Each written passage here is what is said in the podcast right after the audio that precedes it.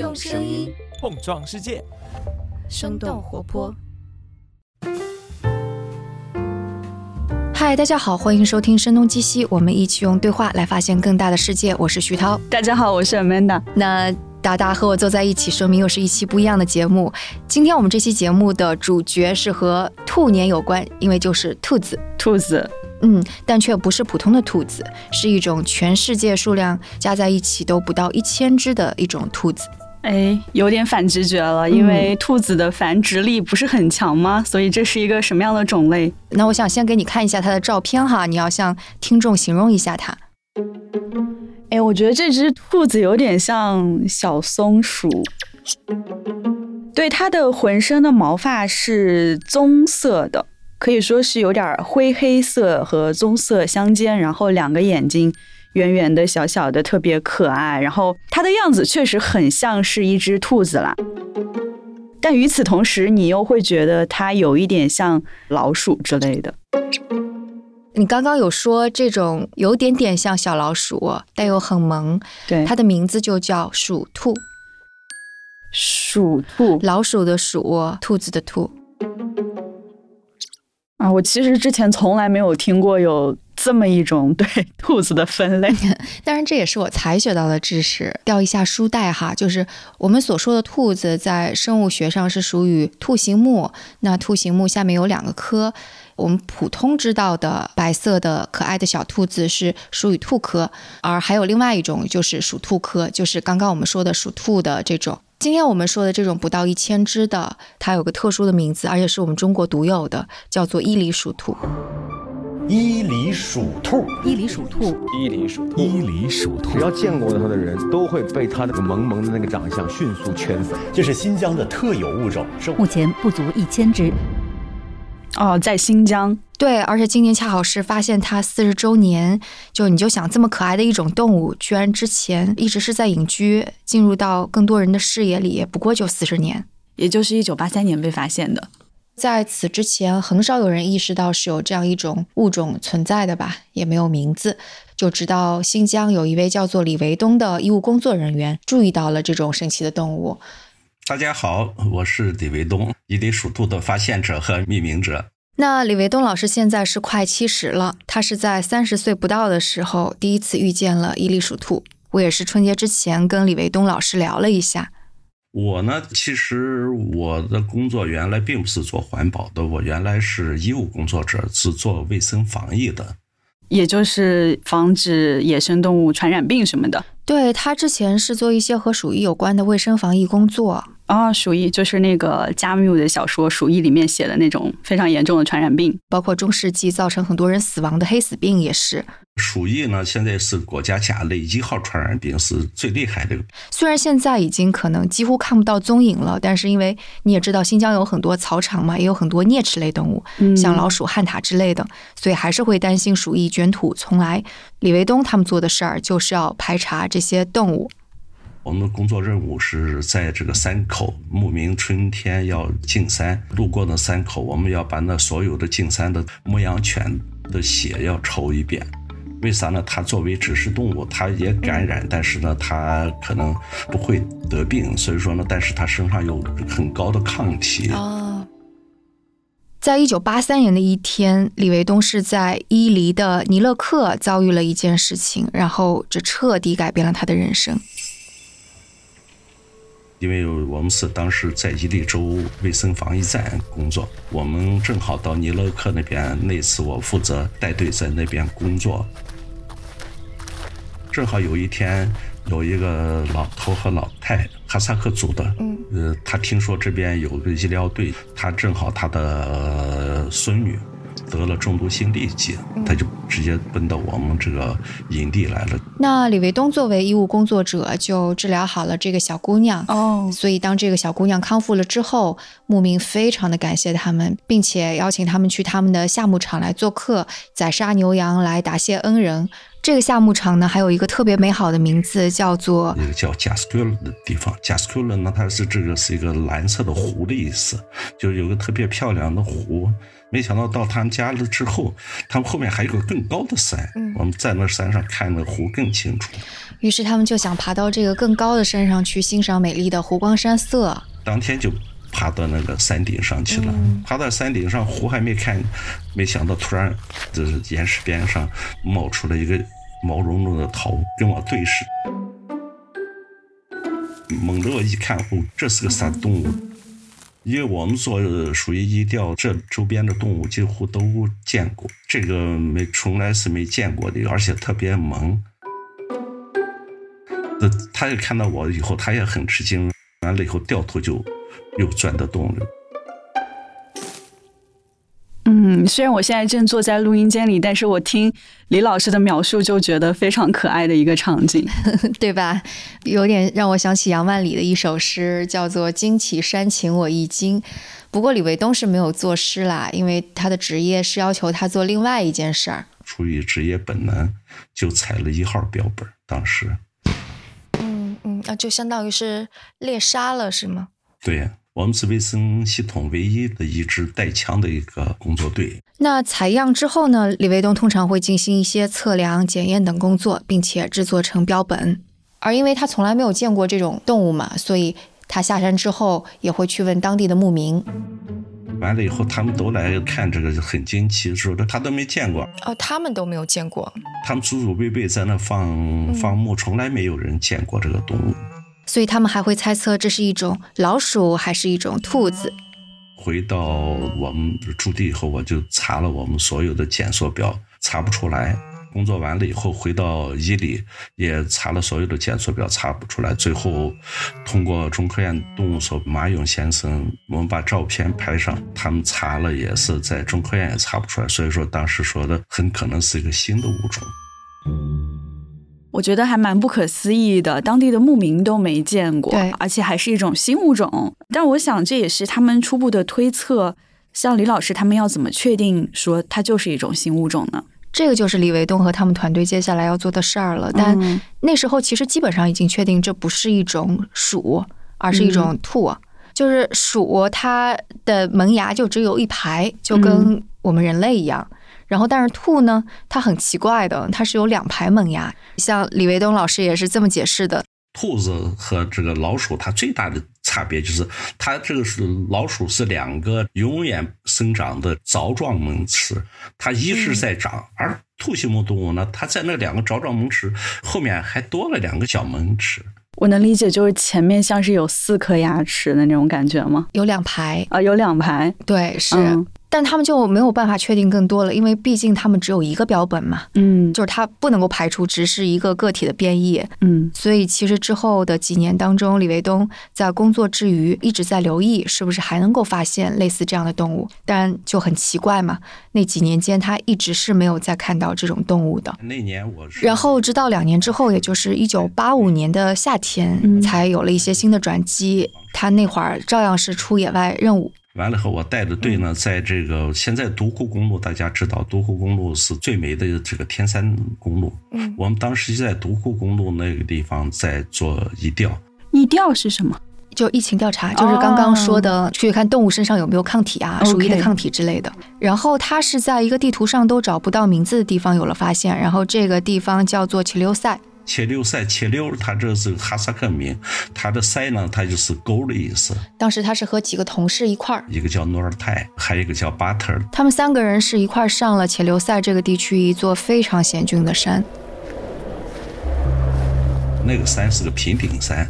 两边都是悬崖，它是个长那个山脉，头上也都是悬崖峭壁。那个山只有三个地方能骑马上架，其他地方都是上不去。我包括我发现属兔那个地方都是徒步上的地方，跑到上面，第二天早晨就碰到了一只。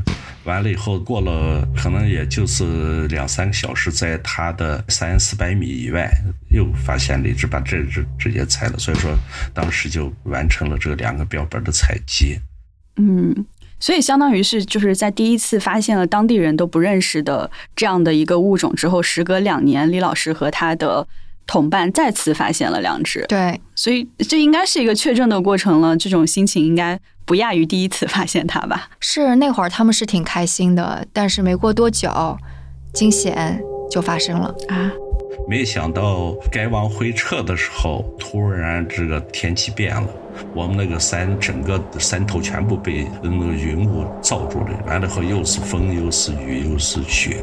我们赶快就往回走，没想到，这往回走呢就成问题了，因为当时当时啥都没有带，走到走到就走到北边的山边上了，悬崖峭壁，看走不脱了，就掉过头来往右拐，拐过来又走到这边的这悬崖峭壁，就一直来回走，最后呢这这个咋整呢？当时风也大雨也大嘛，就往稍微往旁边一个台阶完了以后呢，找了个小小山洼，用石头垒了一个挡风的。正好我有一个军用雨衣是方的，我们就搭在头上，完了后把马背上面的褥子了啥的，因为骑马那个马鞍上面还有一个马褥子，盖上。我们三个人一个抱一个，就那样子熬了一晚上。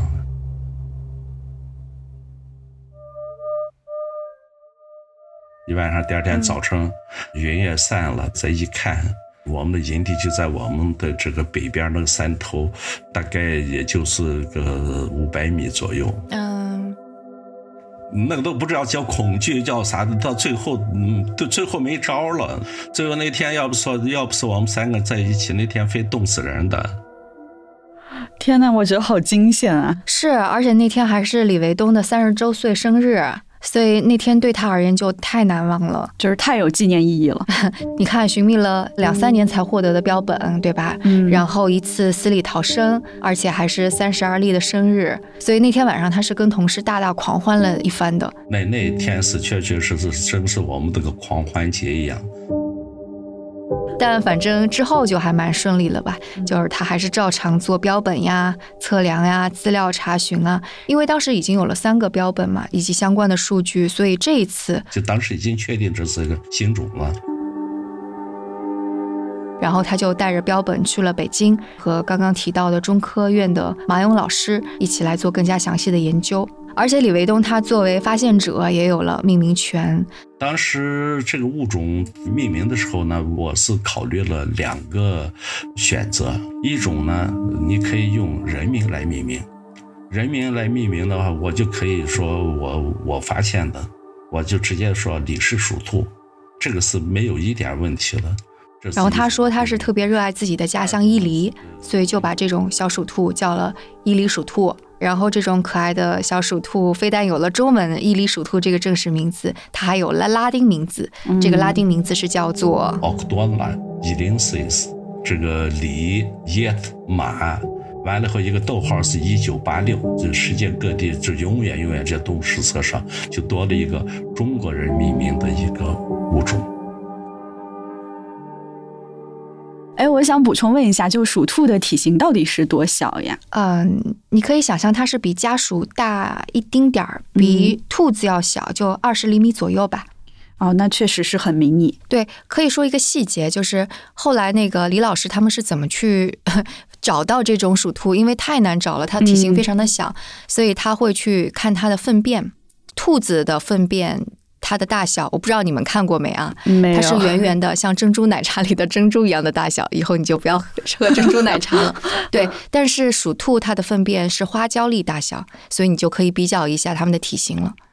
这么小？对，是。所以那他怎么知道这个花椒粒的这个粪便不是？沙子或者土，而是它粪便呢？所以这就是专业人士他们专业之所在。对于我们而言，可能非常难辨别，但对他们而言，他们有自己的一套方法或者仪器或者怎样。嗯。然后，所以在一九八五年、八六年之后，由于定了名，相当于是向全世界就宣布了。然后，全世界的各地生物学家也都会有写信过来，就问要一些数据啊。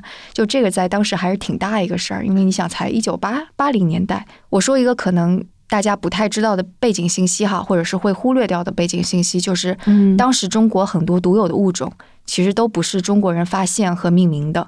打个比方，比方说伊犁鼠兔的一个近亲叫做科氏鼠兔，它也是只有中国境内才有踪迹的。那它为什么叫科氏鼠兔呢？是因为一八八四年的时候，它由俄国军官科斯洛夫发现。然后就被哦命名为克氏鼠兔了。所以这是个外国人的名字命名的。对，然后还有一种新疆特有的兔子，还是兔子哈，嗯叫做塔里木兔，算是伊犁鼠兔的远亲吧。嗯那它的名字的由来是因为它是由德国的动物学家奥伯特甘瑟在一八七五年的时候命名的，嗯所以就是那个时候中国人命名的新物种太少了，所以你也能够理解，就是李维东命名这个事儿。当时就真的特别了不起，就引起了很多关注，包括来自于民间，也包括来自于官方。嗯，是一件很有民族自豪感的事儿。嗯，对，所以刚才我们说李卫东之前一直还是做的卫生防疫口的工作嘛，嗯在这个之后，李卫东和他的同事其实就可以有更多时间还有经费去了解和研究这种独特的属兔。他当时说手上相当于两个项目，一个是呃伊犁属兔的生态生物学研究，就是说它分布在哪儿，它的吃什么，它的生活习性是什么。然后另外一个可能还是跟它的卫生防疫有关吧，嗯就是它是不是跟鼠疫还是会有一些关系。要看一下它跟它的本职工作之间的联系。对对，然后之后的几年，他们的确是对伊犁鼠兔有了更多的了解了吧？嗯就首先他们就明白了为什么当时连牧民此前都没有看到过这种动物。它现在这个鼠兔呢，它分布是在海拔两千八到四千一这个海拔高度。在天山上，大家都知道天山的松树，我们叫雪岭云山。这个雪岭银山它最高是在两千八，所以它是在这个雪岭银山的上面，上面的那个山顶呢都是那裸岩峭壁。所以说，我们要研究它的话，首先要开的车到山脚下，到山脚下完了以后，车开不动了，完了再找着马匹，再骑骑的骑的马走到那个呃悬崖峭壁下面，马再往上上不了了，我们还要徒步往一直要爬到那个几乎到山顶那地儿，所以说那样才能找到它，研究它。所以说像那样的地方，他们一般人也不上那么高，所以说几乎没有人发现过。除此之外呢，他们还发现新疆很多地方其实都是有鼠兔的踪迹的。嗯就比方说，他们在天山很多地方，包括很靠近乌鲁木齐的地方，都有发现过鼠兔。这实际上就是它的踪迹，并不是说特别的偏远。嗯，是的。然后它喜欢住在石头缝儿里边，然后在春夏的时候，它是会为越冬去储存一些干草，所以在李维东的那个红外相机里边，经常会看到鼠兔叼着一枝花，就看起来好浪漫的样子。确实很浪漫哎。嗯，但它就是只是为了储存这些粮食而已。嗯，所以那个花就是它的粮食。对他喜欢金莲花呀、红景天啊，而且他特别喜欢那种芳香类的植物，就比方说雪莲花。高山雪莲，对的，对的，嗯，所以听起来很浪漫，对吧？确实是非常浪漫，浪漫小鼠。但它又是独行侠，就是它跟其他的老鼠、兔子不一样，就我们能够想象的兔子、老鼠，它们都是一窝非常多的，嗯，但是它从来都独来独往，而且它是从来都不发出叫声的。安静的天山侠客。对，但可惜它不会武功吧？就是它其实是食物链底端的一种动物。就刚刚我们说它可可爱爱的，对吧？可爱又浪漫，对，但就这么可可爱一个小动物，在地球上是越来越少，濒临灭绝的。零二年我们正好去做了一次这个伊犁鼠兔的调查，跑了一遍才发现，就是百分之五十六的区域里面已经没有没有鼠兔了。而且，尽管有些地方他们是可以看到鼠兔的粪便，但那些粪便是三四年之前的，说明这个地方三四年间就再也没有鼠兔出现了。当时我们就说，这个伊犁鼠兔在尼勒克的那个模式标本产地已经灭绝了。就难受的是啥？我们很想的不光是这方说灭绝了，有没有可能它从别地方还能迁回来一点儿？但是都很失望。是因为新疆这过去十几年间的环境被破坏的越来越多了吗？对，这也是他们想要去搞清楚的一个东西，就是猜测有很多种。嗯就比方说，他猜测是不是因为新疆的确有各种各样的矿山或者是一些加工业敞开了起来，嗯。导致环境污染。另外一种猜测是，是不是因为就是牧民放牧，使得可能鼠兔的栖息地受到了惊扰？就比方说山羊，它会把鼠兔喜欢吃的那些草都给吃了。但是所有的这些都还只是猜测。所以从那个之后，李卫东老师其实就是想要搞清楚，就为什么。会发生这一切，他就投入了大量的时间在这个里边儿。所以之前他们是每十年才在整个新疆范围进行一次大规模的关于伊犁鼠兔的调查，后来就变成了四年一次。但这种调查就其实并没有带来更多好消息。嗯，他们是发现鼠兔的数量还是在急剧下降的。后来是有一种解释开始进入到李维东老师的视野吧，就是他会看到气候变化和鼠兔数量之间的关系。Let's talk about climate change. Every added degree of temperature has its consequences. In just the last decade, 2010 to 2020, we saw the hottest decade ever. 那会儿是二零一六年，他去参加美国加州举行的一次会议，嗯当时就发现很多的相关科学家就做了这方面的研究，也有大量这方面的论文。那次论文里面，百分之九十的论文都是说气候变化 对兔形目动物的影响。简单说来，就是这些科学家首先发现的一点是，气候变化是在改变一些植被的，就使得鼠兔可以吃的东西发生了一些改变。嗯但更加重要的一点是，这些科学家发现鼠兔特别怕热。就比方说，科学家发现伊犁鼠兔的亲戚北美鼠兔，它们在二十五点五摄氏度以上的温度暴露了六个小时，就会是有死亡的危险的。嗯那在这样的高温的时候，他们就会去寻找更加凉快的地方嘛。所以，如果全年的温度都偏高，那他们就得整体的迁徙到海拔更高或者是更凉爽的地方。所以，气候变化对鼠兔的栖息地是发生了非常大的影响。我的确能想到的是，就很多媒体都在报道说，近十几年来，天山的雪线是在往后退缩的。我当时是一九八八年到的一号冰川，在一号冰川，当时的冰川还很大。那天踩着标本，提着笼子，笼子里面就有那个鼠兔。完了以后，在那照了那一张三个人的那张照片。后来我就说，二十五年之后，我到那个地方，同时发的就是照了一张照片，那两个差别简直是那个冰川就整个退缩的。所以，这种情况其实是给伊犁鼠兔带来了很大的生存挑战，而且这种挑战是比北美鼠兔要更大的。因为当温度升高，连冰川都在退缩，那伊犁鼠兔就需要往更高海拔的地方走。嗯但是又因为它们是独行侠，海拔越高就意味着它们所站的山头都是孤零零的，彼此没有办法联系。嗯，这让我想到我们声东击西之前做过一期节目，当时是你跟云山保护的严路老师在聊天行长臂猿，也是在不同的树梢枝头。，对，但天星长臂猿它们彼此还能够鸣叫，还能够听到彼此的声音。嗯，所以像我们说的那个沿路，他们还试图在两只长臂猿之间建起桥梁，用播放声音的方式引导两只年轻的长臂猿彼此能够相遇。嗯但是伊犁鼠兔它们是不会叫的，所以它们究竟用什么样的方法才能够遇到另外一只鼠兔？哎呀，好悲伤的一个，就有点凄凉的一个画面在我脑海当中。对，所以只要是气候变化是越来越变暖，然后人类活动越来越多，也就导致他们所能够生活的栖息地是越来越小，而他们彼此之间的距离越来越远。这其实算是气候变化非常隐秘的影响了，因为现代生活里的人类是感知不到的。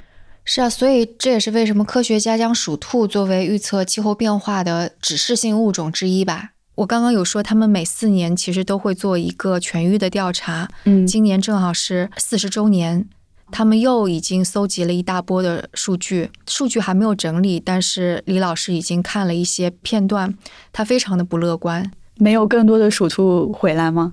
他说了一个现象，但我们甚至是可以脑补出背后的故事是怎样。嗯他说，其实有一个红外相机捕捉到了鼠兔的影像，这一次我们的数据里面就记录到了有一只鼠兔，就在它那个我们一直监测这个窝上呢，它在来回在掉草，来回在掉草，掉了将近一个多小时，搞了好大一堆，搞了好大一堆，完了以后呢，过了不到一个小时，突然一个它的天敌白油出现，完了连着八天这地方再没有鼠兔。我想的这还是可能遭遇不测。而这个一到晚上，跟它在同一分布的这个另外一种田鼠科的一个，我们叫高三平，看这家伙出来的，一会儿叼一块，一会儿叼了，就把草就叼上，就就叼到它它自己窝里面去了。感觉这只小鼠兔好可怜啊，就很可能是惨遭那个天敌白鼬的捕杀了，而且辛辛苦苦搬运的粮草还被别的鼠给夺走了。对呀、所以李老师就唏嘘了半天，说他本来生活就那么不容易，这边活还没干完呢，就不知道发生什么了，而且竞争对手还把他的草给抢走了。当然，李老师还说，在其他的红外相机能拍到各种各样属兔的天敌还挺多的，拍到它跟前的石雕，就是貂皮大衣的那貂。石雕是游客动物，这也是国家二级保护。完了，刚才说的白油、兔松，兔狲就是那个猫科动物的那个。嗯，对呀，萌特别萌的这个猫，还有赤狐、熊也拍到，是雪豹，再一个就是猛禽类就多了。所以你看，天敌这么多，更要命的是，其实这些天敌也很难吧？鼠兔这个东西，它的天敌全都是二级保护物种，雪豹还是一级，都是保护物种吃保护物种。你说我们比较纠结。所以这个反映的是一整个系统的在崩溃，对吧？鼠兔作为最底层的成为食物的这样的动物越来越少的时候，在食物链上游的动物肯定也越来越少。其实都在饿肚子，所以说这个环境的变化也是一个很大的一个问题。哎，好难呀！就一级保护动物要是二级保护动物，你说人类要怎么办呢？嗯，所以李维东老师现在是在做一些什么呢？他其实现在是呼吁能够在天山建一个自然保护区吧，这样就能够把整个全域的生态给保护起来了。现在其实有很多厂矿都已经搬走了嘛，嗯，而且也不太允许牧民在那儿放牧，但其实他是觉得有更多的事情可以去做的。嗯，就比方说是在天山一号那儿建一个实验室，能够更好的去繁殖、繁育和观察鼠兔。毕竟你不能够在山下面建这样的实验室，对，因为它需要那个合适的温度。对，就是山下就太热了。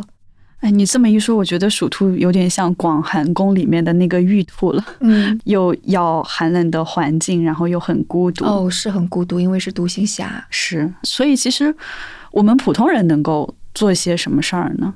嗯，李维东老师有跟我说了一个，乍一听还挺匪夷所思，但细一想，其实还蛮常见的一个现象，嗯就是当一个这样的一种动物被大肆宣传了之后，有很多游客呀去那个地方的时候，他就会去找这种动物，对，反而会对这些动物造成一些惊扰。所以李维东老师就说，他最开始的时候其实不太想去宣传的。因为有一个例子哈，就是新疆有一种也是新疆独有的动物，叫做北泥娃娃鱼。北泥，对，被宣传了之后，就游客就会去翻呀，去找呀，叫小溪里边去翻石块儿，嗯结果就反而造成了他们的生态破坏吧。啊，有点像人类的好奇心和喜爱，反而让它濒危了。对，所以得说一句，人类还是 leave them alone 的这种感觉。对，然后另外一点，我觉得可能。还挺老生常谈的，其实李维东老师也有讲到，就是因为我们刚刚有说鼠兔其实跟气候变化是很有关系嘛，嗯。所以但凡可能能够为气候变化做一点贡献的事情，我们都应该去做，例如随手关灯啊，少吃外卖呀、保护环境啊，就这些事情。所以其实还是说，当你要去保护一个物种，比如说鼠兔的时候，还是在说整个生态系统。对，然后这个生态系统其实不仅仅是关乎动物，而且也跟每个人的行动密切相关。对，是，其实就保护整个地球的那种感觉了。嗯，好，那我们今天的节目就到这里。就不知道大家听完之后会有一些什么样的感想。但无论怎么样，都请在评论区给我们留言，我们还蛮期待的。像上一期我们的节目，也就是我和达燕以及与 Parents Lab 创始人就聊的那个 ChatGPT 和教育的话题，其中评论区就给了我挺多启发的吧，很多都非常有价值。比方说，我就看到翻转电台的主播李厚辰在评论区有和 Joe 讨论，我感觉是引发了更深度的一些思考的。那感兴趣的听众也是可以去围观了。当然，类似的这种交锋和讨论，其实上一期节目还蛮多的。所以就欢迎大家给我们评论区留言，或者给我们写邮件啦。当然，也可以成为我们生动胡同的会员。会员是可以收到我们的会员通讯、胡同来信，这其中会有我们主播监制写的更多的节目之外的一些所思所想。所以，像 ChatGPT 这个话题，我们又有一些思考，也放在这个会员计划里了。成为会员的方法是可以在 Show Notes 中看到，大家可以点击我们音频下方的文字来加入。那我们下期节目再见，拜拜，拜拜。